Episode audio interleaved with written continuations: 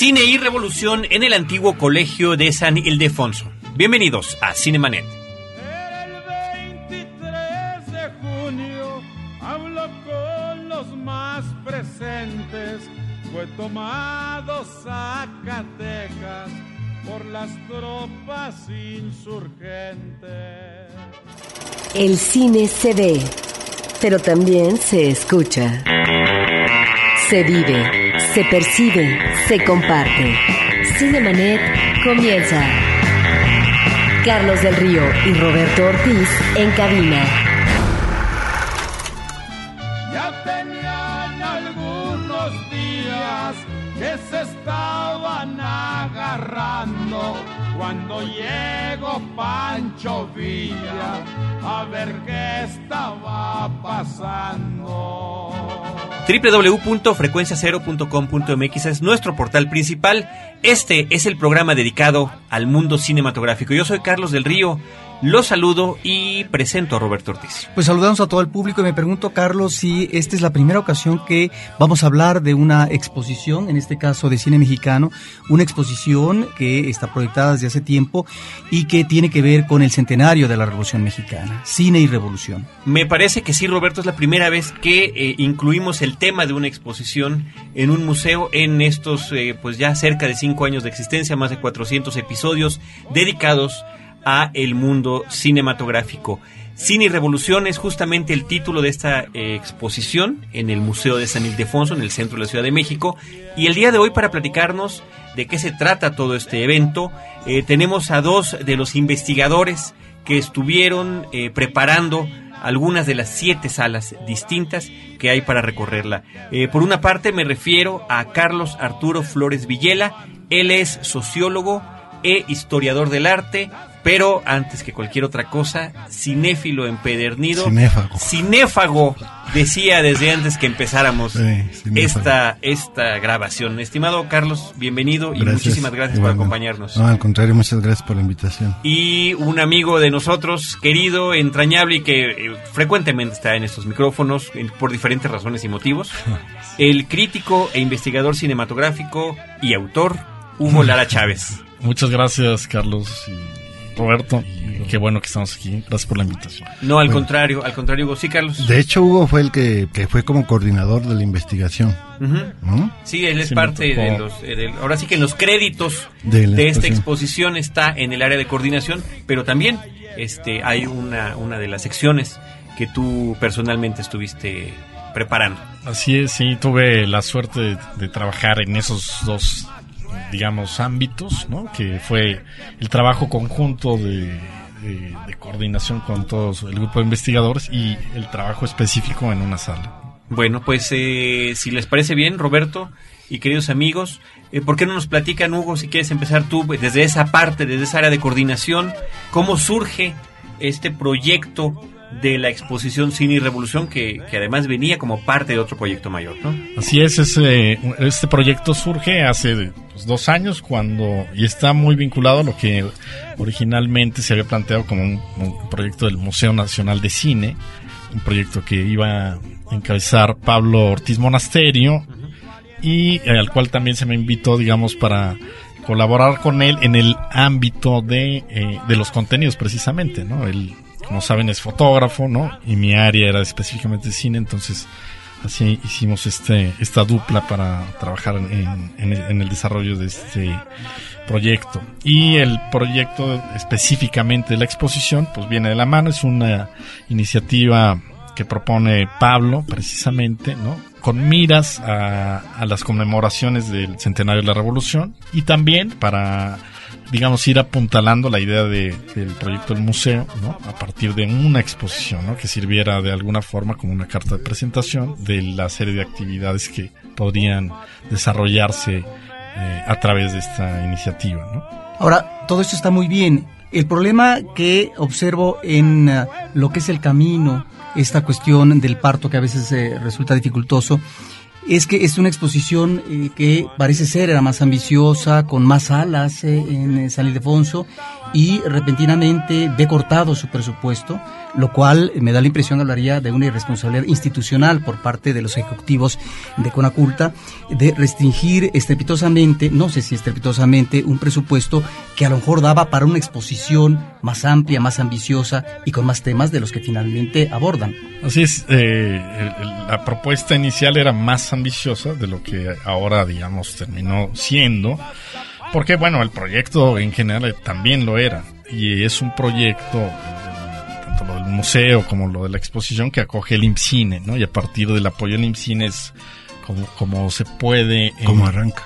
arrancar y comenzar a planear y e ir integrando una serie de investigadores como Carlos que nos acompaña y otros que participan en, en la, digamos, nutrir de ideas, de posibilidades a la exposición misma y, y también al museo de alguna forma, ¿no? Yo creo que un elemento que tenemos que tomar en cuenta es que desgraciadamente nos tocó en, en- en este proyecto de ir armando el museo, de ir armando la exposición, pues la crisis económica, ¿no? Y en cualquier caso, nosotros sabemos que en países como el nuestro, lo primero que se recorta son cosas como la cultura. Entonces, evidentemente, una crisis tan fuerte que la, para la cual el gobierno realmente no está preparado. Se hablaba de un catarrito y bueno, terminamos decreciendo 6.5 el año pasado, o sea, entonces el presupuesto en ese sentido, no solo para nosotros, sino para, supongo que para muchas otras áreas quedó reducido. ¿no? Yo creo que de, de todo esto, Roberto y queridos amigos, podemos no continuar platicando un rato, pero ¿por qué no platicamos de lo que ya hay? ¿Qué es lo que se está presentando? ¿En qué consiste Hugo y Carlos esta exposición? Tanto Roberto como yo ya la visitamos, podremos ir, ir platicando con ustedes sobre el recorrido que hace, porque este, este programa, la intención es invitar a la gente a que se acerque a una exposición que para nosotros como cinéfilos, o incluyendo al cinéfago, es, es muy importante. Estamos hablando, y lo dicen ustedes, y lo dice la exposición en cuanto entramos a la primera sala, de más de 250 películas que existen con el tema de la Revolución Mexicana, la forma en la que el suceso histórico nacional eh, coincide casi con, con el inicio del, del cine mismo, y cómo además, pues justamente por esa misma razón, las primeras imágenes que tenemos eh, de la Revolución Mexicana, pues son a manera de documental. Sí, así es. Este universo de 250 películas, digamos, es lo que conforma el, el universo estudio que en el que nos centramos los distintos eh, investigadores, ¿no? Son películas 250 películas de ficción, diríamos. eh, Sí. de ficción y documental. Están ambas ahí, na- mexicanas mayoritariamente, pero también están eh, extranjeras. Y con distintos grados, digamos, de asomo o de, interés en torno a la revolución. Hay algunas que directamente su tema, como Vámonos con Pancho Villa, y otras que es un pretexto, ¿no? como eh, entre Pancho Villa y una mujer desnuda, que es más bien una co- comedia contemporánea que tiene un componente acerca del estereotipo del machismo a partir de Pancho Villa. ¿no?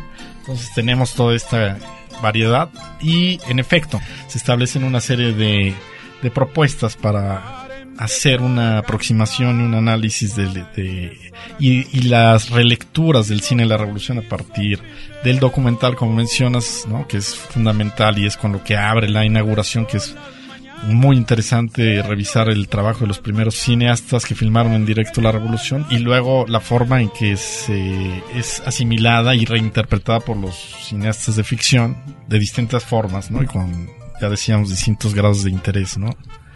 Y ahí yo creo que hay un elemento importante, es la recuperación este de, de esta película de Toscano, no completa, pero sí de lo que se llama el, el- el viaje del, del héroe de la revolución de Francisco y Madero, el viaje triunfal. La toma de Ciudad Juárez. La toma de Ciudad Juárez y, y el viaje de- del héroe de la revolución, y el viaje que está filmado desde la frontera con Estados Unidos, en, en Coahuila, hasta la Ciudad de México. O sea, Toscano tenía los materiales completos, la película original duraba como una hora.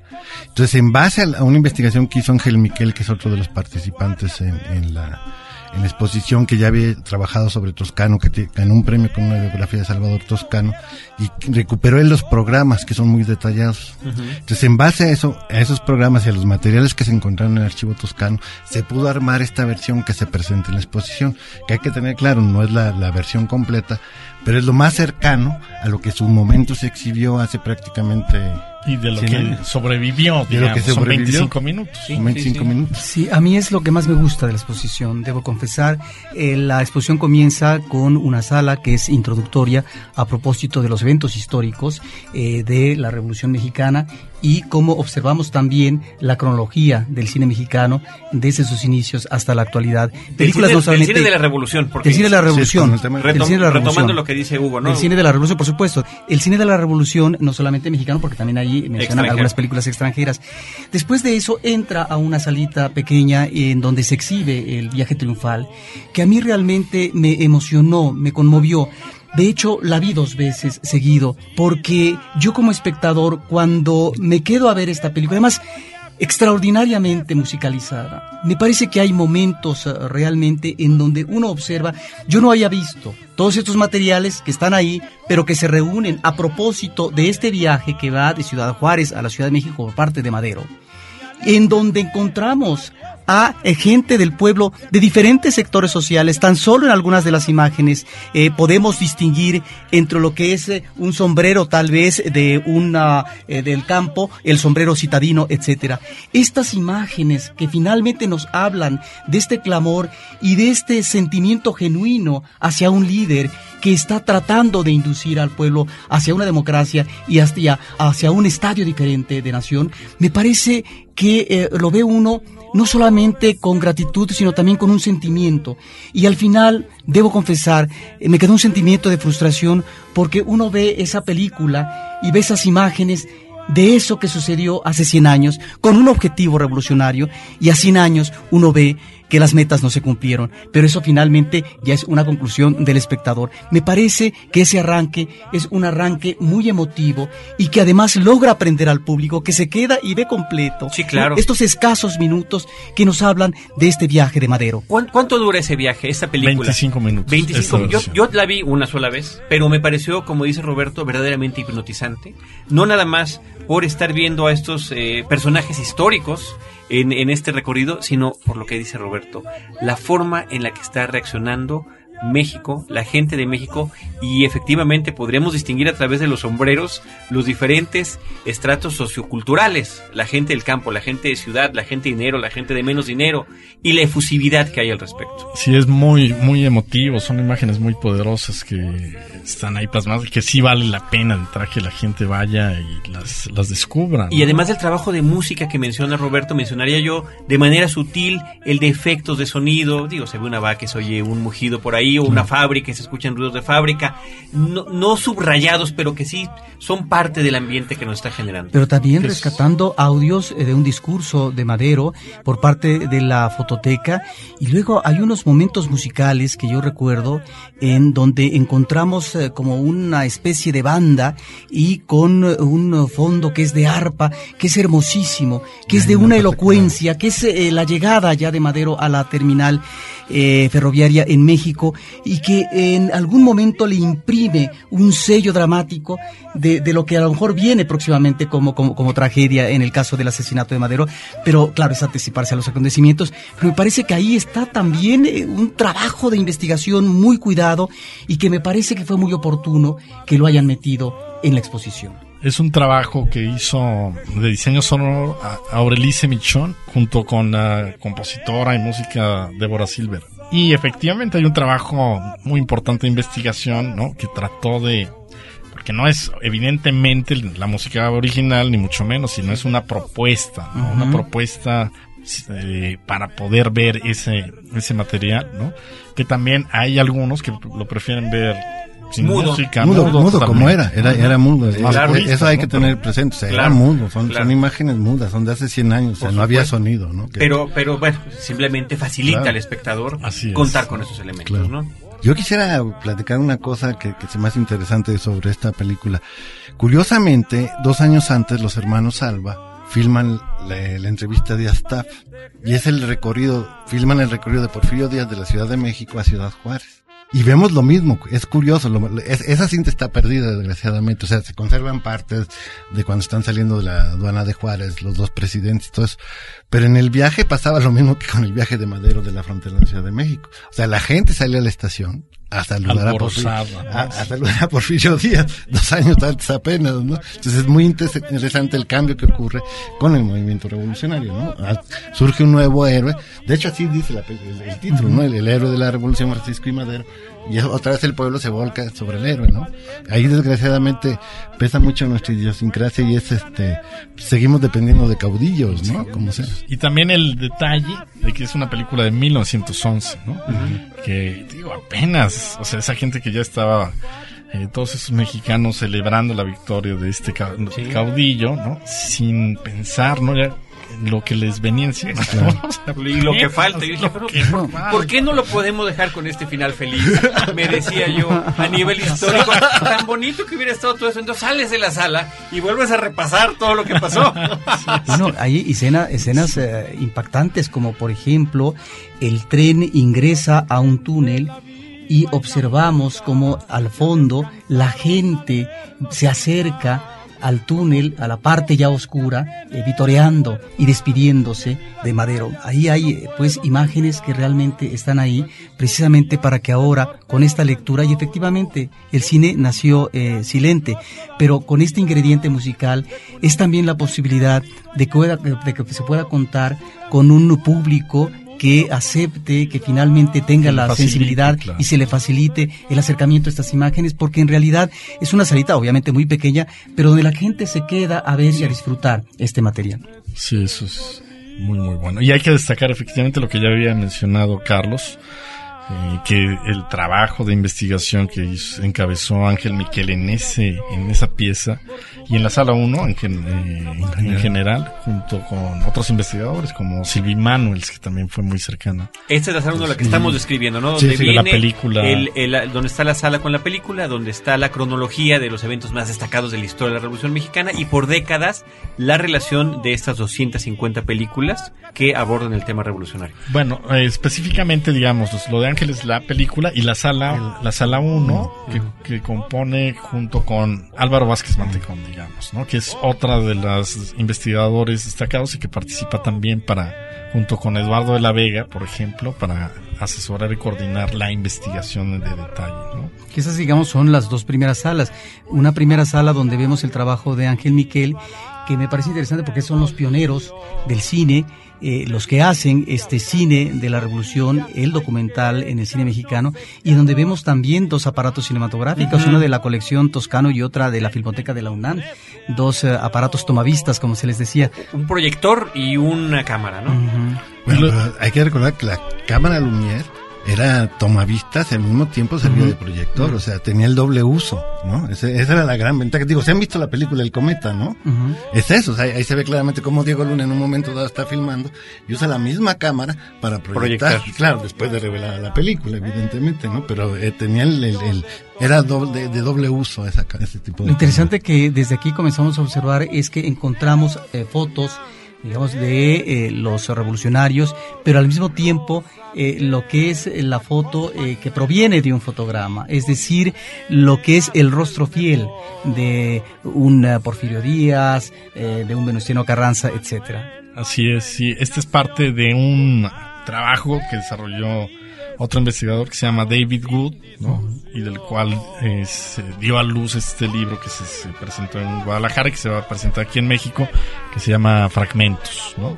Que es, eh, en estas cajas contenía unas tarjetas que era una suerte storyboard que había confeccionado el mismo Salvador Toscano para un proyecto de película, ¿no? Donde estaban pegadas eh, con esquineros estos fotogramas que comenta Roberto y que daban forma a una narración de los últimos 30 años de México, ¿no? Que pasaba el porfiriato hasta, hasta los eh, inicios de los años, fines de los años 20, ¿no?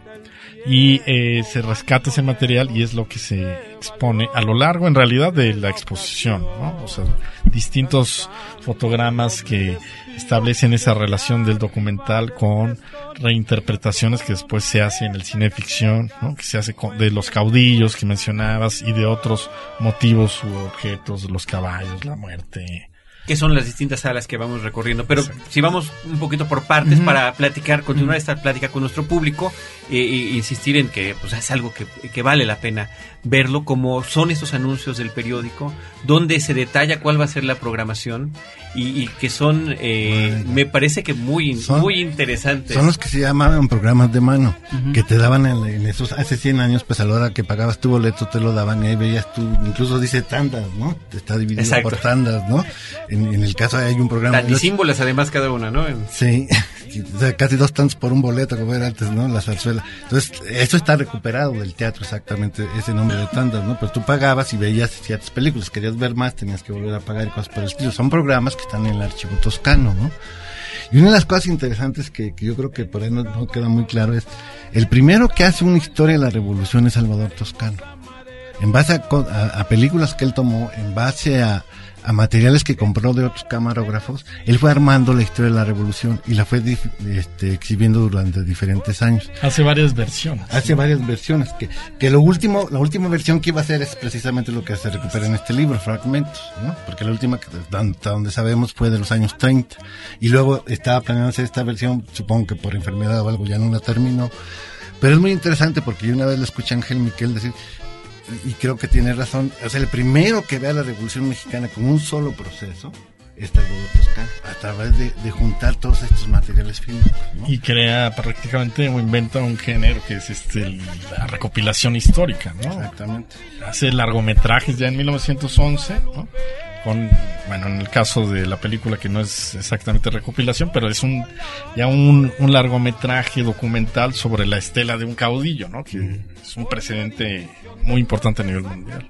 Sí que no, no existe en otro lado a partir de ahí, eh, me parece que la, siguiente sala, la siguiente zona de la exposición es la sombra del caudillo, donde se, eh, bueno, se toma el, título, por supuesto, de una película mexicana y se va presentando eh, a, las, a las diferentes personalidades históricas y cómo han sido abordadas en diferentes películas.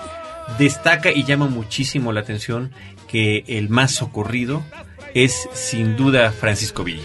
Digo, eso tiene su razón de ser, o sea, el que ha sido más representado en el cine, tanto mexicano como extranjero, es Pancho Villa es el héroe más atractivo para todos. Es el rockstar. Es el rockstar del cine de la revolución. Bueno, hay un cartel de una película donde en inglés le llaman The Robin Hood of Mexico. Exactamente, exactamente. Bueno, de hecho, todo el mundo sabe ya esta historia de que él filmó un contrato con la Mutua, la, compañía productora de Griffith, para que filmara sus batallas, que él retrasaba el inicio de las batallas a que saliera el sol para que hubiera luz para que lo pudieran filmar, ¿no? O sea, Villa era consciente del poder del cine realmente, ¿no? Y, y a partir de ahí quizá, digo, también tiene la, la, ventaja de ser cercano a la frontera norte, ¿no? Y por eso se vuelve también el héroe más atractivo. en un momento, más mediático. Más mediático sobre todo para los Estados Unidos, y de ahí se exporta al mundo, ¿no? Incluso en vida, pues se filma esta película ya de, ficción con Raoul Walsh. de la vida de Villa. El famoso director, ¿no? Eh, que interpreta a Villa, ¿no? Eh, The Life of Pancho Villa. ¿no? Es una película que no se exhibió en México, eh, pero que eh, recientemente en una, pues, una producción para la televisión fue interpretada, digamos, por, por Antonio Banderas. Exactamente. Exactamente. And starring Pancho Villa as himself, ¿no? Y, protagonizando Pancho Villa como el mismo, donde además en esa película eh, no particularmente buena, pero bueno, se, se, se cuenta eso que estás comentando, Carlos, de que de repente el realizador le decía, oye, ¿qué tal si en lugar de atacar por aquí, atacas por allá porque me va a quedar mejor el sol para las tomas? cuando eso contravenía la estrategia, la estrategia militar. Entonces, bueno, ahí tenemos estas, esta, esta área donde están justamente, no nada más los carteles, sino algunos de los nombres de las películas, sino también hay pequeñas pantallas donde uno puede ver eh, distintas secuencias o algunos extractos de películas, en el caso de Villa, distintos actores que lo han interpretado, ¿no? Sí, en ese caso, bueno, esta sala fue desarrollada e investigada por Eduardo. de la Vega Alfaro, que es uno de los grandes connotados historiadores del cine mexicano.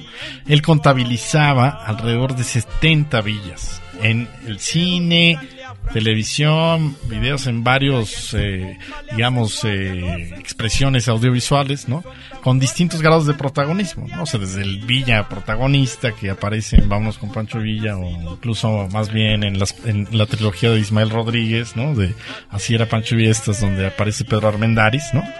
Tal vez el Villa más recordado, hasta, bueno, apariciones curiosas como en la serie de televisión del joven Indiana Jones, ¿no? Donde Indiana Jones conoce a Pancho Villa y hay un Villa ahí, muy curioso. Y le enseña ¿no? quechua, ¿no? Según la, sí. la última película de Indiana Jones. serie de- y, y una de las de los videos, de las ediciones de video que se muestran en pantalla, son precisamente esos los rostros de Pancho Villa, ¿no? Que no son todos esos 70, pero sí es un número eh, im- importante, que será alrededor de 30. Ahora hay que puntualizar que no solamente, Carlos, tenemos pantallas chicas, sino también ya desde la primera sala tenemos una pantalla grande que reproduce el viaje triunfal eh, que uno ya eh, vio anteriormente en eh, sala, en sala oscura, porque también en, la sala de Eduardo de la Vega encontramos también una pantalla donde vemos eh, estos diferentes rostros, donde inclusive está un antecedente en términos de lo que va a ser la imagen o de la que luego van a brevar eh, directores con respecto a eh, ciertos prototipos visuales como es Que Viva México, por ejemplo, ¿no? Ahí aparecen, digamos, algunas imágenes y encontramos esta variedad iconográfica de stills, de carteles, de fotografías y también de fotogramas, ¿verdad? De una película.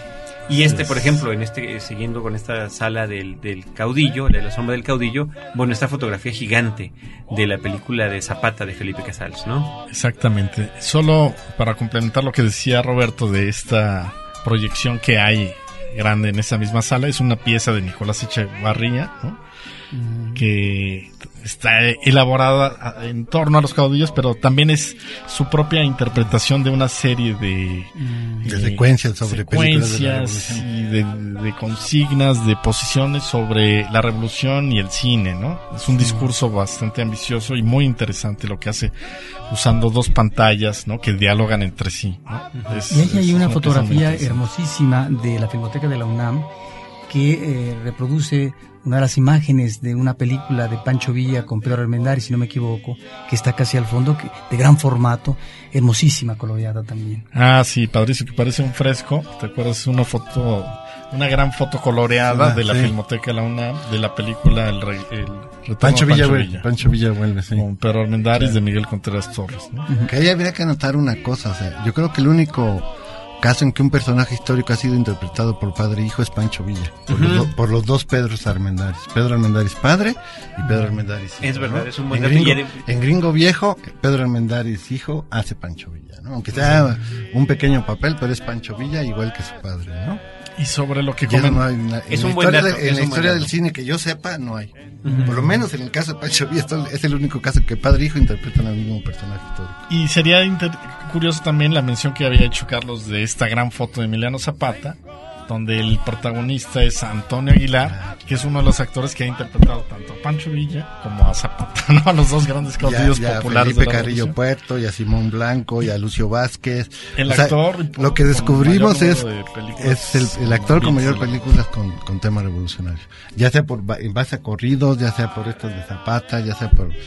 Pero es siempre, o sea, tiene tal cantidad de películas que de pronto, hace- en base a las películas que ha filmado, hace una que se llama Corridos de la Revolución, una nueva película, que donde va recuperando las secuencias donde se cantan corridos de sus películas anteriores. Esto es una película armada. Sería sus como de películas. recopilación De histórica de ficción, ¿no? Sí, de sus propias películas. Es, es el gran actor de la Oye, por Revolución. cierto, Hugo, ¿es él el que protagoniza esta versión de la misma historia que ahora vemos en Chico Grande de Ah, Casals? exactamente. La sangre de un valiente es una película que produjo Antonio Aguilar, pero él no es el protagonista. Ah. Antonio Aguilar es Pancho Villa, pero llaman Pancho Villa Sí. muy deteriorado, aparece Herido. muy brevemente. El protagonista es su hijo. Creo que, si no me equivoco, es Pepe Aguilar, el, O Antonio, los, los dos actuaban Eh, cuando eran más o menos. el de la sangre de un valiente, que pues es la, la, es la misma historia de, de Chico De Chico Grande, Grande. bueno, con diferencias importantes, pero... ¿Y qué viene a continuación después de la sala de Eduardo? Viene la sala de enemigos, que es la sala que, que yo armé. Donde ahí la intención fue recuperar en base a las fuentes que, que nutren al cine de ficción, que son precisamente los documentales sobre la revolución, las fotografías de época que eran, tanto los fotógrafos de cine, los cinefotógrafos, también eran fotógrafos de, fotos fijas, evidentemente, ¿no? Está el caso destacado de Jesús Achavitia, que en base a fotos ilustra el libro de, de Álvaro Obregón, 8000 kilómetros en campaña, al mismo tiempo que iba filmando las, las batallas de, de Álvaro Obregón y que quedó plasmado en Epompeyas de la Revolución.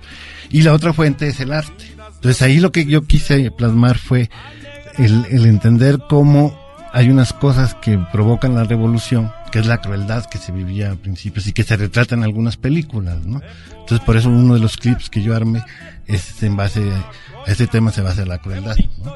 Y por eso pusimos un, un cuadro de Siqueiro, ¿no? Para ver cómo este cuadro de un preso que está colgado se empalma precisamente con los colgados. La rebelión de los colgados. De la rebelión de los colgados, ¿no? Sí, es me parece además la única sala que hace referencia a la plástica mexicana de cierta época y, y para poder eh, ubicar cómo el cine se alimenta de estas imágenes poderosas que después se van a volver lugar común en la imagen de estos caudillos y demás. Eh, ahí en esta sala me llama la atención que tenemos eh, por doble partida imágenes que nos remiten a momentos de crueldad, momentos de muerte, esta parte nefasta eh, de un movimiento revolucionario. Y hay otra también que son las imágenes que vi todas, que tiene que ver con las ejecuciones. Y esto, uno al verlo, al ver eh, imágenes tanto de momentos de crueldad como de ejecuciones en el cine mexicano, uno en ah, pues ah, esta retaíla, en esta presencia de imágenes de muchas películas, se da uno cuenta, también puede uno llegar a esa lectura eh, del mal cine mexicano, es decir, de muchas imágenes eh, fallidas eh, que el cine mexicano, eh, en su intento de poder manejar otras muy estéticas, muy logradas, ¿no? De lo que es este evento en sí dramático, ¿no? Este énfasis que encontramos, esta recurrencia de estas imágenes poderosas que van a servir de clímax o de momento dramático o de momento culminante en las películas. Esta recopilación me pareció muy atractiva.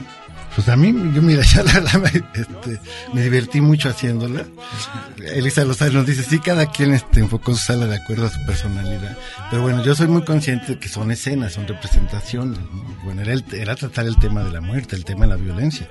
Y esas cosas, bueno, el cine las reproduce en, en con diferentes niveles, como tú dices, hay quien lo hace muy bien, ¿no? Hay quien lo hace chambonamente. Podríamos haber armado incluso una pequeña pieza de fusilamientos en, plan de broma, que los hay, como en el caso de las fuerzas vivas, ¿no? Ya está, está- hay una imagen en Epopeyas, ¿no? Que parece un Un, sí, fusilamiento falso, ¿no? fans también. Entonces, pero hay, hay una serie de cosas, pero bueno, en realidad al final quisimos enfocarnos a, a esta cosa más cruda que, bueno, pues, desgraciadamente la violencia sí es. Yo el domingo que acompañaba a mis sobrinos, les digo, bueno, es para que se den cuenta que las guerras no son broma, pues que la violencia es real, o sea, los, los balazos matan de de veras, ¿no? y es algo que, que estamos viviendo afuera, no en una revolución, pero en un proceso de otro tipo, ¿no? Entonces también era como aprovechar es- esa circunstancia, ¿no? Y de, y de ver de que, aunque sea una representación, bueno, la muerte es algo serio y las guerras causan destrucción, causan heridos y eso afecta a los niños también. Que también pudimos habernos enfocado un poco más a eso, pero de hecho recuperé la, la escena de la rebelión de los colgados donde a un niño le cortan las orejas, ¿no? Porque bueno, la violencia cuando se desarrolla en una sociedad abarca a todos los sectores sociales y a todas las edades, ¿no? Ahí está también la fotografía de Vámonos con Pancho Villa, donde están los leones eh, de San Pablo Ah, claro. eh, reunidos como en semicírculo y en donde eh, van a manejar con una pistola esta cuestión, digamos, eh, Del azar, ¿no? de, Con de una azar, bala. a ver, a ver quién le toca, digamos, este, la bala, que es esta ronda de la muerte, ¿no? Sí, sí, que es una parte del de... De hecho hicimos un video que al final parece nos perdió, pero y a ver si lo recuperamos en la sala de documentación, que era precisamente las muertes absurdas, ¿no? Cómo de pronto todo este contexto de violencia te lleva a que haya muertes absurdas como esta que tú estás narrando. ¿no? La O sea, fiesta de las balas. La fiesta de las balas precisamente, ¿no? Después del desfile militar, ¿dónde acaban los soldados? En la cantina, se emborrachan, los tiros Y a la aire, menor provocación, la- lo- los balazos y, y caen muertos, o esto de que somos 13 y sobra uno y hay que aventar la, la pistola que se reproduce en, en María Antonieta, en la, la- la- la Antonieta Rivas Mercado, la película sobre ella, ¿no? También en unos comensales De, supuestamente. de Saura, ¿no? Sí, exactamente. Entonces, Antonieta. unos comensales ya no campesinos, no de San Pablo, sino todos con traje, hacen lo mismo, ¿no? Tirar la pistola al aire a ver quién queda herido, ¿no? O sea, situaciones muy absurdas, ¿no? Está la de, ¿cómo se llama esta? La bandida. No es la bandida, sí, sí, la, la- la que está filmada en Tasco. Que es todo, esto, la película es de hecho toda la fiesta de las balas porque es justo el periodo después de la, ca- de la caída de Díaz hasta que matan a, a Madero. Entonces, Emilio Fernández y Pedro Armendáriz se la pasan conquistando a María Félix, ¿no? Y al tribunal se matan en un duelo por ella, ¿no? uno de ellos cae muerto por ahí, que se repite a su vez en la cucaracha, ¿no? O sea, duelos por mujeres, cosas así, o sea, muertes absurdas, ¿no? Entonces eso quisimos recuperar precisamente en ese mundo que tú mencionas.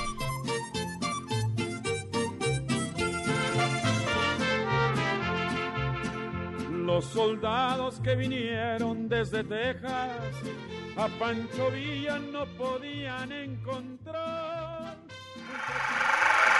Cinemanet está de intermedio. Regresamos en un instante. En la historia. Acompaña a Roberto Jiménez a recorrer México en la historia. Porque La Máquina del Tiempo es un podcast de frecuencia cero. www.frecuenciacero.com.mx. Ahora, diseñar y hospedar su página web será cosa de niños. En tan solo cinco pasos, hágalo usted mismo sin ser un experto en Internet. Ingrese a suempresa.com y active ahora mismo su plan. Suempresa.com, líder de web hosting en México. Los temas del momento no siempre son cosa seria. Radio Raza, un podcast de frecuencia cero. Porque el humor es algo serio. www.frecuenciacero.com.mx Cinemanet. Yo soy rielera, atendo mi Juan. Él es mi amado, yo soy su querer. Siempre me dice cuando se va, adiós mi rielera, ya se va tu Juan.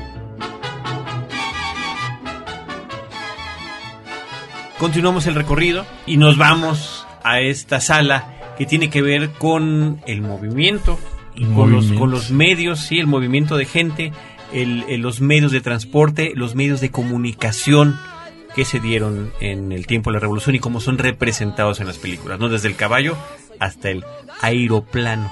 como El aeroplano, como dice el, el corrillo, sí.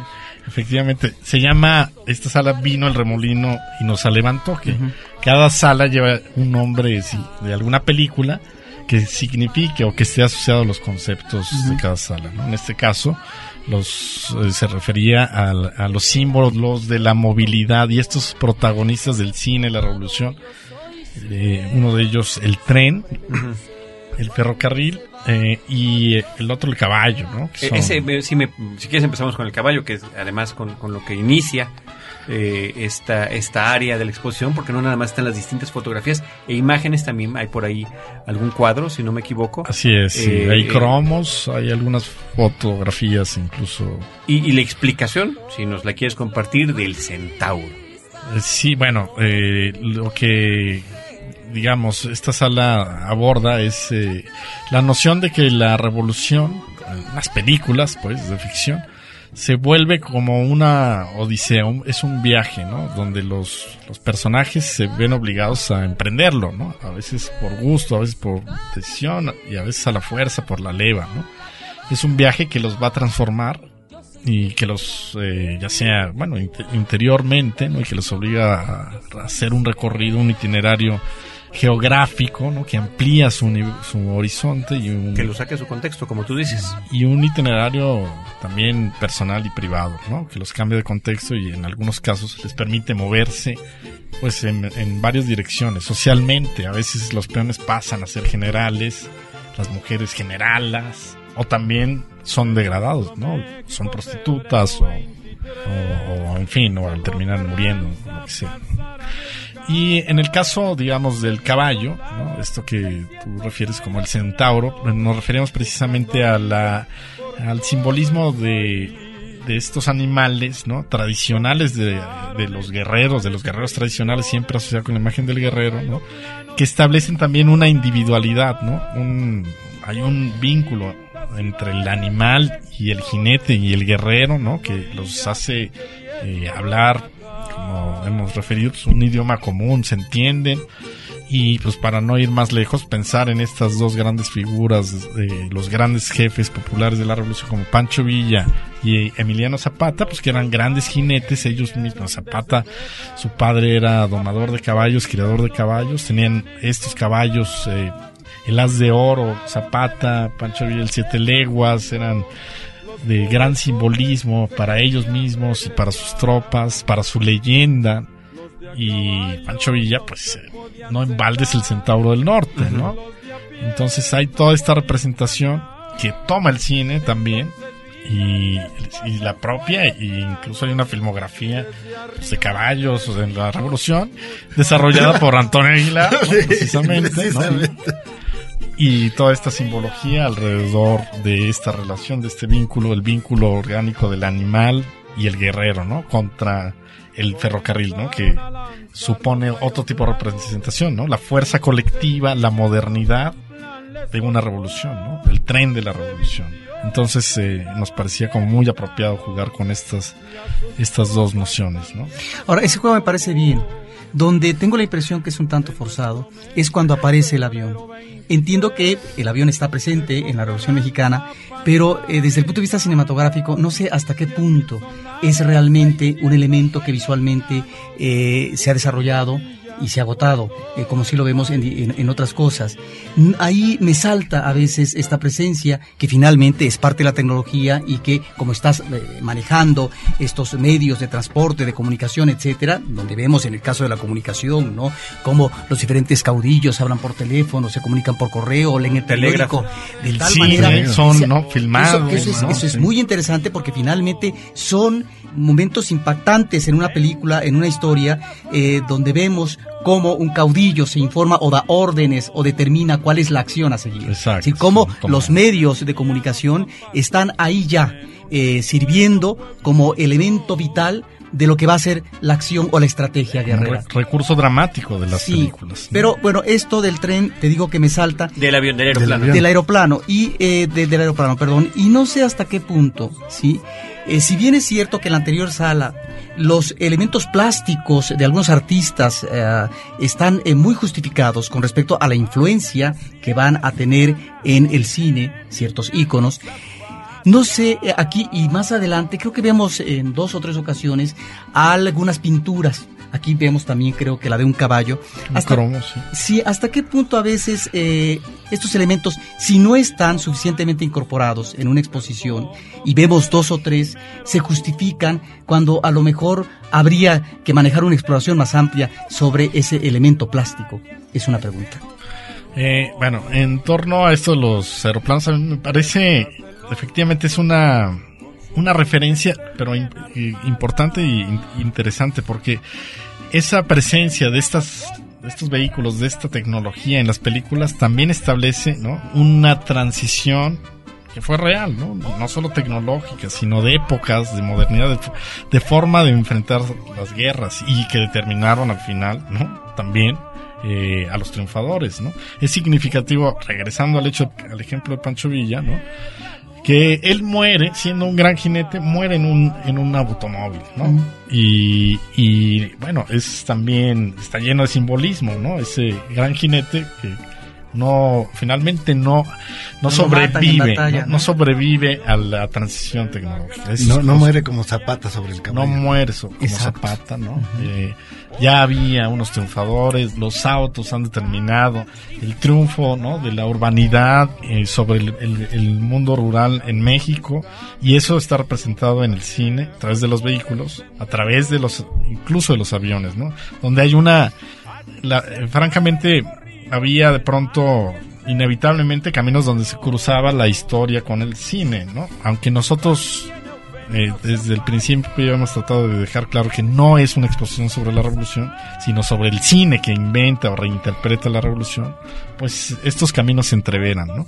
Y ver la incorporación de la aviación en la historia original de la revolución y cómo es representada en el cine me parece también que es un elemento histórico muy llamativo que vale la pena explorar. Lo que es como exposición, ciertamente, yo creo que en general, la mayoría de las exposiciones, es ofrecer una serie de posibilidades para que el, visitante pueda ahondar y pueda también eh, buscar un poco más, ¿no? Que en algunos casos pues nos hubiera gustado desarrollar a lo mejor con mayor detalle esa relevancia, esos antecedentes de... Pero a ver, lo que pasa es que si hay aviones, eh, como hechos históricos, si hay el uso de aviones durante la rebelión de la huertista, por ejemplo, ¿no? Este, en el entierro de Álvaro Obregón, y eso está filmado, hay película y existe, está en, en la sala mía al final, en la parte de Adiós Caudillos, cuando se está llevando el cadáver de, de Álvaro Obregón hacia Sonora, hay un desfile aéreo con los aviones de la época. ¿no? Que está pasando sobre la estación de ferrocarril en homenaje al, al caudillo muerto. ¿no? Y el uso del avión en la Revolución Mexicana es, bueno, también uno de los primeros escenarios bélicos donde sucede, ¿no? Entonces también Sí, eso es, una eso es innegable. Lo que me salta es que eh, el uso del avión, la presencia del avión, no tiene realmente una finalidad o un uso definitivo como elemento, digamos, eh, guerrero, como si lo va a tener el caballo, como si lo va a tener el tren, en el caso de la Revolución Mexicana.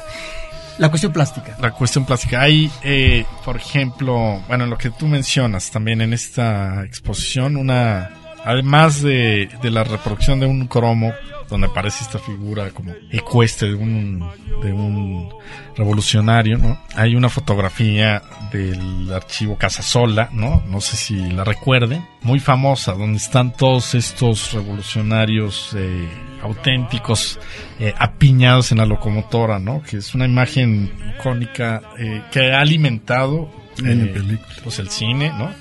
Y junto a ella, pues pusimos estos, estos imágenes, obviamente, pues para obviar, ¿no? Para obviar lo que, pues es claro, ¿no? Este, este fotomontaje de la película de Bandidos de Luis Estrada, donde están los niños trepados en, en la locomotora, ¿no? Y Ahí está muy bien, ¿no? Esta diferenciación que se hace entre una película más de corte tradicional, en donde vemos a revolucionarios tal como los concibió en ese momento el cine, y con una fábula donde los niños están, digamos, en una máquina eh, de ferrocarril abanderados como revolucionarios. ¿no? Exactamente, sí. Y otra imagen muy- al frente como si fueran frente. revolucionarios, precisamente. Y otra imagen muy familiar que es la de eh, la película Revolución, estilo de revolución, ¿no? Y digamos que este juego de composiciones, ¿no? De pues, contrastar, de obviar lo, lo que a lo mejor para los especialistas es obvio, también está, sucede en este caso, por ejemplo, del cromo que tú te refieres, que de pronto a lo mejor es, eh, no sé, pues puede parecer natural que vaya y venga, estos cromos que se reproducían en los calendarios de las recauderías y que fueron eh, comercializados y difundidos simplemente por galas y otras empresas, ¿no? Pero f- formaron y ayudaron pa- eh, a, a configurar ¿no? una serie de iconografía en torno a la revolución que fue asimilada popularmente ¿no? y que iba y venía eh, hacia el cine. Hay muchos de estos cromos donde las figuras son pues, los mismos actores de las películas mexicanas. Entonces, eh, nos pareció que era pertinente recuperar estos, estos elementos y, Y vertirlos en la y exposición. ponerlos, ¿no? Sí, en algunos casos. Eh, antes de salir de esta sala o de esta área de la exposición, el mapa que está en el piso, que nos muestra los medios de comunicación en la República Mexicana.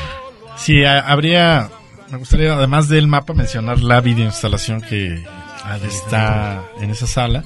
El mapa efectivamente, eh, una de las ideas que iniciales que discutimos, eh, no solo en la investigación, sino ya con específicamente con los museógrafos, fue el esfuerzo de representar esta idea de cómo en el cine la revolución se plantea que el país se ha, se ha hecho más grande o se hace más grande para los protagonistas a partir del momento en que tienen que dejar los campos de labranza y son arrojados a ese torbellino ¿no? que los lleva a otros lados impensables y que luego regresan a sus pueblos y ya no los reconocen ¿no? a través del ferrocarril ¿no? el ferrocarril esa tecnología eh, como, como es bien sabido, ¿no? expandida durante el porfiriato, ¿no? Que representaba el progreso de ese régimen, se vuelve un arma, el vehículo eh, conveniente, más conveniente, más apropiado para movilizar a grandes contingentes, a grandes colectivos que viajan en el tren y hacen su vida en el tren y el tren se vuelve su hogar, ¿no? Y se crea, ¿no? Este, este hogar trashumante que es uno también de los temas que se abordan en esa sala y que se describen en varias películas, ¿no? De estos momentos también donde los guerreros, ya sea en tren, ya sea a caballo, no hacen hacen sus paradas alrededor de la hoguera, cantan, ven las estrellas y es como un, una antesala de su vida trashumante, ¿no? De peregrinos que van a buscar una utopía, ¿no? Y a veces esa utopía es regresar a su propia tierra, en la mayoría de los casos, ¿no? Esas son unas de las ideas que están expresadas y, que de alguna forma tratan de eh, describirse a través de este mapa que está en el piso, que es un mapa de vías férreas del país. ¿no? Lo otro, que es la videoinstalación de Elisa Miller, esta joven y brillante cineasta que ganó la Palma de Oro hace dos años por su cortometraje Ver Llover. Hace eh, una instalación con dos pantallas confrontadas para que la gente pueda caminar alrededor, entre ellas, alrededor de ellas, o verlas en perspectiva y encontrar distintas formas de, de diálogos que se dan con las imágenes que ella ha volcado en su propuesta, ¿no? A través, eh, asociada pues, a todos estos temas que ya comentamos, ¿no? Sí, que me parece muy interesante esa parte visual. ¿no? Sí, a mí, a mí lo que me recuerda esa parte, porque yo la vi hasta el momento que ya estaba montada, es la escena que describe eh, Martín Luis Guzmán en el, en el Teatro Morelos durante la convención de Aguascalientes. Que hay gente que está viendo desde el- el- los, los asientos normales la película y ellos la ven del otro lado. Que de hecho así había exhibiciones, tú pagabas 10 centavos menos por verla del otro lado. O sea, Por verla al revés. por verla Por al verla revés, al revés. por verla al revés.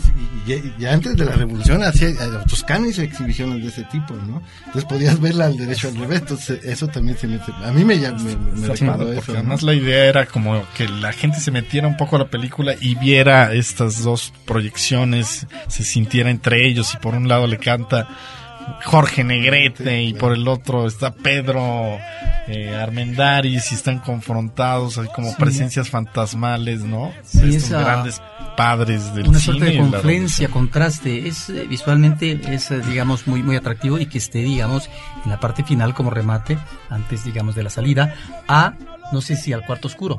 No, a la, a la sala de, de, de Elisa Lozano, que tiene que ver sobre lo, la producción de la recuerdos, película. de- recuerdos del porvenir. Recuerdos del porvenir. Donde encontramos desde una proyección, unas cuantas butacas que nos presentan un making de una película mexicana con María Félix y Pedro Armendáriz, donde están algunas eh, lámparas eh, de, de- para ilumina- iluminación eh, cinematográfica, algunos eh, mani- maniquís con, con ropa, con vestuario, con props y demás. Sí, es una sala dedicada a los creadores del cine de ficción, sobre todo en la etapa industrial. Es eh, donde se muestra una serie de materiales, como ya describiste muy bien, de objetos y de instrumentos eh, usados por los directores, por los guionistas, por los fotógrafos, los escenógrafos. Un trabajo de investigación de Lisa Lozano, ¿no? que tenía interés precisamente o el propósito, ¿no? De, de mostrar a la gente, pues, todo esta, este mundo detrás de cámaras. Y justamente en la en la pieza de video que se muestra ahí esta gran proyección que está en esa sala se recuperaron una serie de noticieros de la Filmoteca de la UNAM que conserva la Filmoteca de la UNAM acerca del rodaje de varias películas, de algunas películas significativas de esa, de la época de oro del cine mexicano, ¿no? Películas como La Escondida, Juana Gallo, si no me equivoco, Y otras. y otras, ¿no? Sí, es que la idea ahí es, o sea, la medida en que es una exposición sobre el cine y la revolución, o el cine que trabaja la revolución, bueno, la idea era también darle a los espectadores cómo es que se hacen esas imágenes, cómo es que se construyen, ¿no? ¿Qué es lo que se requiere? Se requiere un vestuario específico, se requiere cierto tipo de luz, como escenas que aparentemente están filmadas externamente, que es el caso de la que se reproduce en, en la proyección de la sala de Lisa, de la, la famosa esta La Escondida, donde está Pedro Armendáriz atado al maguey y María Félix está arrodillada, bueno, no está filmada a un lado de la vía del tren en Tlaxcala, ¿no? Está filmada en un estudio, ¿no? Cuando tú la ves en el cine, dices, como antes ya tuviste la escena del tren, que se para el tren, que lo detienen, que lo amarran y todo, estás pensando que lo filmaron en el campo y en realidad no, pues, ¿no? Entonces para que la gente también entienda que mucho de lo que cuenta el cine todo es recreado, es, es Sí, hay una fotografía muy grande también que me gusta mucho donde se presenta eh, un set y desde, desde afuera las cámaras y todo el montaje que hay alrededor de una escena filmada de ficción. Sí, a mí es una de las salas que menos me gustó. Me parece una sala pobre. Me parece que es una sala, sí que le faltó consistencia. Si presentar uno o dos maniquís con uno o dos vestuarios me dice muy poco. Me parece además un tanto gratuito este manejo en el piso de los diferentes elementos que conforman una filmación, de estos elementos que ustedes hablan, de lo que tiene que ver con escenografía, fotografía, etcétera, y demás. Finalmente, yo hubiera deseado más de, de, de esta sala. No sé si el concepto original, eh, digamos, tuvo un ah, manejo más am- ambicioso, más amplio. Y una de las cosas que también me saltan aquí es que eh, cuando veo estos um, noticieros que nos están remitiendo a filmaciones, eh, una de ellas, de Roberto Gadón, que sí tiene que ver con la película de la Revolución, de repente aparece por allá una que parece ser que no tiene que ver con la Revolución Mexicana. Entiendo que pueda uno hablar de lo que es el cine eh, como hechura, el cine como industria, el cine en su confección. Pero si el tema es la revolución, ¿por qué de repente eh, me están eh, mostrando la filmación de otra cosa que no es el tema de la revolución? Eso es lo que me saltó a mí en esta sala. Bueno, yo creo, la que verdad. no necesariamente se tiene que contestar, es un comentario, nada más. Sí, como comentario. como comentario también. es de las salas que más le gusta a la gente. Donde están estas, estos objetos, están las butacas. Y la fotografía que te presenta un público en una sala de cine también. Es, es padrísima. Estas, estos trazos que están en el suelo y que recuerdan un poco la propuesta de Lars von Trier, ¿no? Pero ayuda a resolver. Hay una propuesta museográfica, ¿no? Digamos, eh, sencilla, pero atractiva para la gente, ¿no? Donde están estos, sí, o sea, no, no tendremos que abarrotar de vestuarios, queremos, ¿no? O de otros objetos para sí dar cuenta de ese ambiente donde está también el, los pasos de gato en el techo y en las vitrinas una serie de objetos que son muy y de materiales muy atractivos, ¿no? Están estos bocetos de vestuario para la película de El fugitivo de John Ford están algunos storyboards de la película de Viva Villa, ¿no? Que eh, no sé si los vieron, ¿no? Que son muy, muy llamativos. Bueno, ya de, también de fotografías de la filmación de una de las últimas películas, eh, eh, muy decepcionante, por cierto, que se han hecho sobre la revolución, bueno, que tocan el tema de la revolución, que es Chico Grande, la película de Felipe Casals, que nos muestra ahí como un mosaico varias fotografías, ¿no? Del rodaje de una película. Así es, ¿no? Porque tratamos de pues, cubrir, ¿no? Estos, los 100 años, o en este caso, pues el periodo de la producción industrial, ¿no? Que... Y tienes razón, o sea, sí es cierto, algunas de las escenas del noticiero no corresponden a películas de la revolución, de hecho, una creo que es de escándalo de estrellas o algo así de... Ah, bueno, nada más... Pero ahí lo que, lo, lo que se recupera, por ejemplo, es el efecto sonoro de, de, del trueno, ¿no? Cuando mueven la lámina y toda esta serie de cosas que pasan, o los ventiladores, ¿no? O sea, son cosas que la gente no sabe que así se hace el cine, pues. Por Es- ejemplo, el domingo que yo fui con mis sobrinos decían, y así se hace, le digo, sí, o sea, todo cosas así, y en el radio se hacía igual antes, o sea, con aparatitos y cosas por el estilo, ¿no? La presión sobre eso también yo quisiera añadir es que son dos videos, ¿no? Que se están proyectando en una misma pantalla. Una que se que recupera los materiales documentales de los noticieros eh, de- que están en la Filmoteca de la UNAM y que son en conjunto películas de la Revolución. No sé si te refieres a, alguna que no, estu- estuviera ahí consignada. Y el segundo video, que es, digamos, es lúdico, efectivamente, como lo escribe Carlos, que es el cine so- eh, dentro del cine, ¿no? Que eh, tratamos de encontrar algunos de estos eh, momentos de ficción, ¿no? Que hablaban de cómo se, se producía el cine en aquella época, pues para describir al público, ¿no? De una forma entretenida, ¿no? Cómo se ve, se veía el cine a sí mismo. Entonces son dos piezas diferentes, ¿no? Tenemos también en la exposición un, un recorrido a oscuras, donde la intención es eh, pues percatarnos con mayor detalle de los efectos de sonido, de diálogos, de ruidos, y donde en una especie de laberinto donde uno no sabe dónde va a llevar, tiene, tiene que ir uno agarrado de un barandal, pues logra llegar al- a la siguiente sala, ¿no? Esta es una pieza sonora eh, creada por Antonio Fernández Ross, un compositor y artista sonoro bastante reconocido. Y la propuesta efectivamente es que la gente se meta a este especie de laberinto, los que quieran, los que no quieran se pueden seguir de frente, hay un pasillo para saltarse esa, esa experiencia, pero la verdad es que se, le- se, se la recomendamos.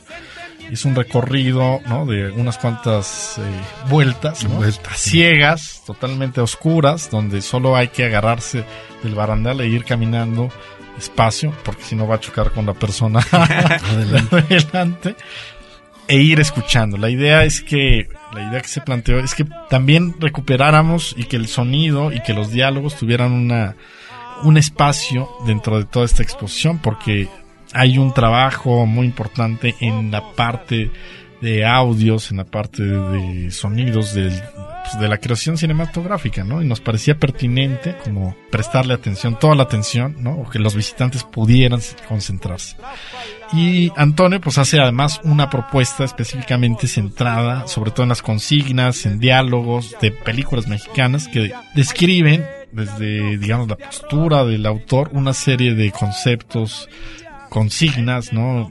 expresadas en estas películas y que dan una visión pues, de la revolución misma, ¿no? A través del cine. Ahí la idea inicial, si no mal recuerdo, era incluir este sonidos de batallas, de balazos, de tropas, de música y cosas por el estilo, para que la gente también como que de pronto ir en, en un lugar oscuro, ¿no? Sintiera como los balazos zumbando y todo eso, pero en realidad cuando se consiguió Antonio, bueno, evidentemente se le dio libertad plena. Libertad plena para, que le hiciera una su propuesta, ¿no? Y, de- y eso es lo que quedó.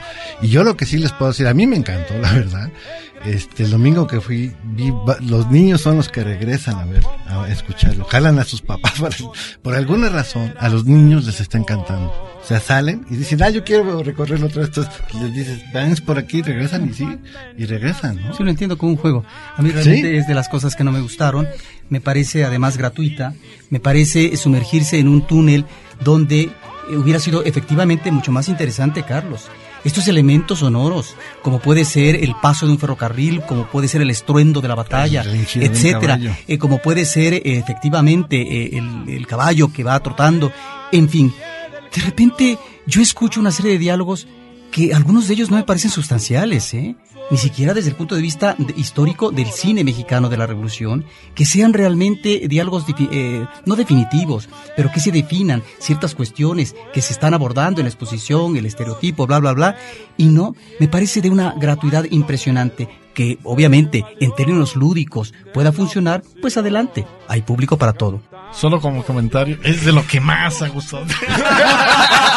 No, bueno, por- no, ni modo, vivo en el error. No, me consta, me consta que a los niños sí les gusta. Ahora, lo otro, es una, la pieza sonora dura seis minutos, ¿no? Entonces, en realidad el recorrido lo haces en menos, Menos de- tiempo. En menos tiempo, menos esa es la tiempo. verdad. O sea, habría que Así que- recorrerlo como varias veces en, en diferentes momentos para verlo, tratar de captarlo íntegramente, ¿no? Pese a mí la verdad sí me fascinó. Y las dos veces que lo he recorrido, he cerrado los ojos y ya nada más me guío por el tubo, ¿no? Y me suena mejor, la- o sea, me concentro más en A mí me llamó mucho la atención, me llamó mucho la atención y la verdad que fue una de las partes que disfruté.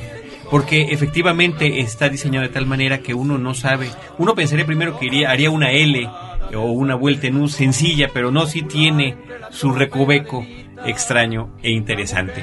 Bueno, después de ese... ¿Sí, Y ahorita Carlos? pensándolo, o sea, yo no sé hasta qué punto Antonio pensó, por ejemplo, en, en- en esta cuestión de, de Juan Rulfo. Juan Rulfo a Pedro Páramo le pensaba llamar los murmullos, precisamente. Entonces, no sé hasta dónde en, la cabeza de él estuvo esta idea de, de que el recorrido fuera un recorrido a través de murmullos, ¿no? Sí. Con diálogos sobre la revolución. A lo mejor murmullos existe- tan ansiosos. existe la película Los Mormullos de Rubén Gámez. Además, está la película, Sí. ¿no? Continuamos hacia la última sala. Bueno, la, digamos, temática última, Ah, sí, la que última, sería sí, sí. Si Adelita se fuera con otro, que fue desarrollada en su investigación por Claudia Arroyo y Alicia Vargas, eh, investigadora de, de Guadalajara, por cierto. Y Claudia de la Claudia de la UAM. Esta sala está centrada en los, en los hombres y mujeres de la revolución que están representados en el cine. Es la sala de género. la sala de género forma, de los roles. Pero al mismo tiempo, ¿no? además de que se hace una revisión de estas figuras, las figuras femeninas, de, de las soldaderas, las generalas, las coronelas, las, las Las adelitas, adelitas, ¿no? las adelitas. Las Contra- lideresas, como dice uno de los términos, ¿no? Pero también están eh, estas otras figuras por ahí que aparecen las prostitutas, en fin. Hay una gran categorización que hicieron ellas, aunque a lo mejor aquí es una muestra eh, solo de las más importantes, porque también está asociada, ¿no? Como sucede con los varones que, con los actores hombres, ¿no? Que están vinculados a estos papeles como los Juanes, los generales, ¿no? Todos los equivalentes, digamos, las Masculinos. están asociados a los rostros de las grandes estrellas, ¿no? Sí, el, el- el ligero Star System mexicano de la época. ¿no? Sí, sobre todo de la época de oro, ¿no? Que Donde estuvo una María Félix, una Dolores del Río. Pedro Hernández, Jorge Negrete, Pedro Márquez, Infante, ¿no? La- el Indio la- Fernández.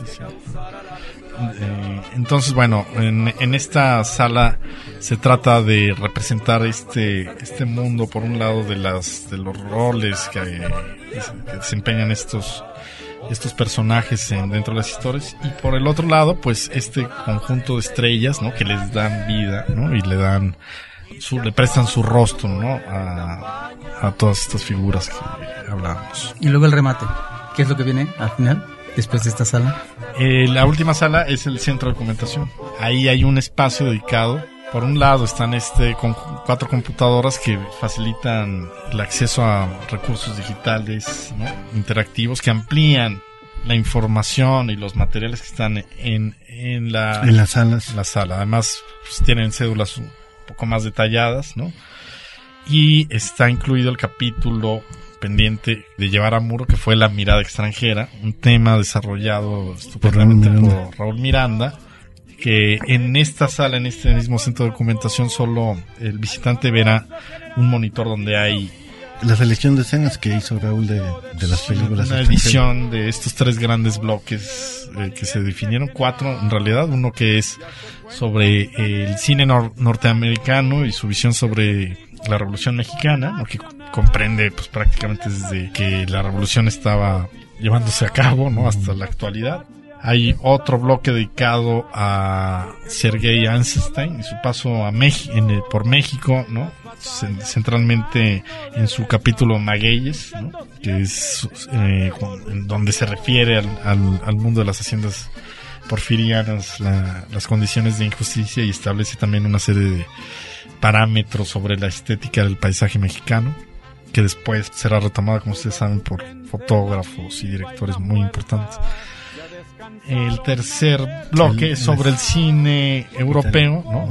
el euro western y específicamente el spaghetti western, ¿no? que, que visita al cine de la Revolución Mexicana y que hay una cantidad de maravillas muy importante. Y el último bloque es lo que Raúl definió como el más allá, ¿no? que recupera una serie de alusiones, guiños, menciones de distintas películas sobre eh, los estereotipos del revolucionario mexicano, ¿no? Y aparecen también las figuras como del bandido, que de pronto se puede ver ahí en El Indio Bedoya, en El Tesoro de la Sierra Madre, como pues, las El, el Igualache en los siete magníficos, ¿no? Ajá, ¿no? O, o Indiana, el joven Indiana Jones con... Y bueno, también está la publicidad del libro de fragmentos. Está exactamente en este centro de documentación. Hay unos libros de consulta de fragmentos para que la gente pueda verlos y explorar también las computadoras. A juicio personal, me parece que una de las fallas de la exposición es no haber considerado esa riqueza eh, del trabajo que hizo Raúl Miranda, de lo que es efectivamente la mirada extranjera, el cine, cómo el cine extranjero observa la Revolución Mexicana, recrea, ¿sí? deforma la Revolución Mexicana. No solamente el cine estadounidense, el cine, en este caso italiano, la riqueza de imágenes que pude ver eh, la otra vez que me enseñaba en su computadora, me parece que era, daba realmente para una sala y para poder lograr redondear esta mirada que no solamente es la mirada desde dentro, desde nuestra industria, sino también la mirada de fuera. Me parece que eso debió de haberse concretado con una sala, desde mi punto de vista, de esa riqueza de material, pero también hasta esa, ante esa investigación que me parece fue muy oportuna por parte de Raúl Miranda. Sí, totalmente de acuerdo. Es una un tema muy interesante, muy atra- muy atractivo que lamentablemente se recortó por asuntos presupuestarios. ¿no? Sí, o sea, es una Pero que trató, digamos, de incorporarse y lo habrán notado ustedes en la visita, ¿no? Eh, las alusiones a la- esa mirada extranjera en a lo largo de todas las salas está, ¿no? Y la precisión, digamos, eh, lo que las condiciones, los plazos y una serie de, de factores, eh, pues de nivel ya fuera de, los alcances de, de- de nosotros, ¿no? Pues fue expresar ese trabajo, por lo menos dar cuenta en eh, ese centro de documentación y en esos monitores, porque nos la discusión que tuvimos al interior del grupo es que efectivamente no podíamos ni siquiera, ¿no? o sea, por lo menos teníamos que poner un acento en algún lugar sobre su importancia, con la idea de que, oigan, tenemos que desarrollar en un en otro momento esto ampliamente, ¿no? Sí, de hecho, la a partir, pena, a partir de que por razones presupuestarias se canceló, o sea, volvimos a revisar películas extranjeras que no habíamos este, revisado para nuestros propios proyectos, ¿no? Porque ya teníamos claro que Raúl estaba trabajando todo eso, bueno, entonces a partir de ahí, en la medida de lo posible, se trató de hacer una recuperación del- de algunos elementos de esas películas, ¿no? Y ya lo, la verdad es que ahí sí, sí, sí es muy doloroso porque es una gran investigación.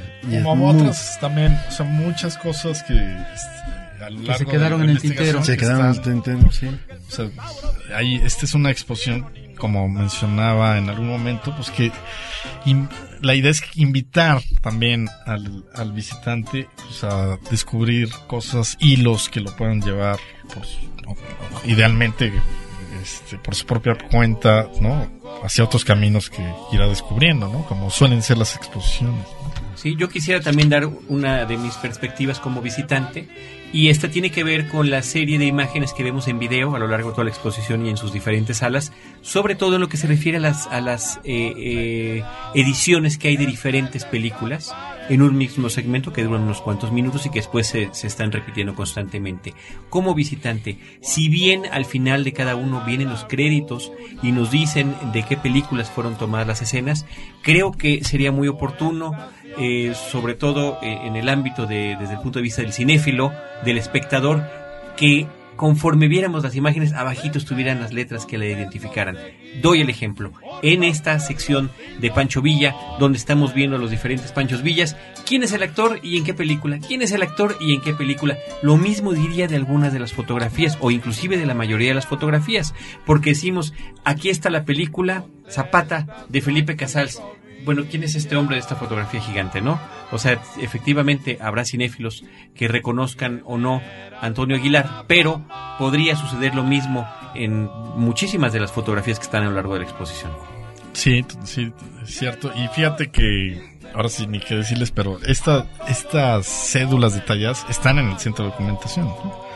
Ahí, ahí por eso también es como un poco el juego de que vayan, véanlas. La sala. Y luego siéntense las en la computadora, donde van a encontrar cosas distintas, ¿no? Por ejemplo, ¿no? Y no solo lo que está en la exposición, sino pues Angélica María cantando ah, en un vivac, en una escena de ensoñación de me, me quiere, me quiero casar. me quiere matar, ¿no? Eh, y cosas, curiosidades que no están ahí, que no cupieron, ¿no? Pero el, el, visitante puede encontrar esa información ¿no? al final del camino amarillo. No, de hecho, de hecho y las está, ¿no? Y, y, verán que no y de hecho las primeras versiones teníamos esto, o sea, la película y el director de la película, ¿no? Y el año, ¿no? Pero bueno, se pensó en términos de, de la visibilidad, bueno, dejarlo sin, sin, título, ¿no? Porque la gente dejarlo al final, ¿no? Pero sí, ah. sí fue también parte de una discusión. Unos decían que era mejor ahí, otros que al final, en fin, o sea, esa fue pues, parte de las decisiones que se tienen que tomar en un momento fue así. así ¿no? Bueno, ¿se puede hacer un comercial? Por favor, este, la, la, la, exposición se acompaña de un ciclo de charlas que se llama ¿Sí? Cine, ciclo de charlas conversando con los expertos, el cine antiguo de la revolución, la mirada extranjera, la música en el cine de la revolución y la presentación de la película El viaje triunfal y, y del libro Fragmentos. Y aparte se van a exhibir 10 películas, ¿no? Constantemente. Tenemos entendido también que esta exposición que tuvo su aportación económica por parte de un gobierno estatal, no sé si Zacatecas va a la exposición o una parte de la exposición a Zacatecas y tengo entendido que también va al extranjero. Platícame sobre eso. La exposición es producida por el, el INCINE, el Instituto Mexicano de Cinematografía, obviamente con la culta, ¿no? eh, con el apoyo eh, de Fundación Televisa, Fundación Carmen Toscano, Filmoteca de la UNAM y efectivamente el gobierno del estado de Zacatecas, que sería el segundo destino de esta exposición hacia, pues en cuanto termine aquí será hacia septiembre, cuando llegue allá y existe efectivamente la posibilidad que itinere hacia otros destinos incluso fuera de México, pero eso todavía está en, en, proceso, está en gestión. Por lo pronto la exposición ya está abierta al público, estará hasta finales de julio. 25 de julio. En el antiguo colegio de San Ildefonso, justo Sierra, número 16, Centro Histórico de la Ciudad de México. Cine y Revolución, eh, de verdad, estimados amigos, Hugo Lara Chávez y Carlos Arturo Flores Villela, les agradecemos muchísimo que hayan venido a Cinemanet a platicar y a invitar al público a que nos a que la visite. Pues al contrario, muchas gracias a ustedes y sí invitamos a todos a que vayan a la exposición, la verdad. Sí, exactamente, vayan, la, la van a disfrutar. Sí, hay cosas que descubrir, es eh, hay materiales de, para los los que les guste la historia y hay también para los que les guste el, el cine, los cinéfilos de corazón. Muchas gracias, eh, Roberto, muchas gracias, Carlos. Desde estos micrófonos, Roberto Ortiz y un servidor Carlos del Río les agradecemos que hayan escuchado un episodio más de Cinemanet. Agradecemos también a nuestro productor en cabina, Abel Cobos, y a nuestra productora Paulina Villavicencio. Nosotros los esperaremos en un próximo episodio con cine, cine y más cine. Gritando viva Zapata, morir sería su destino.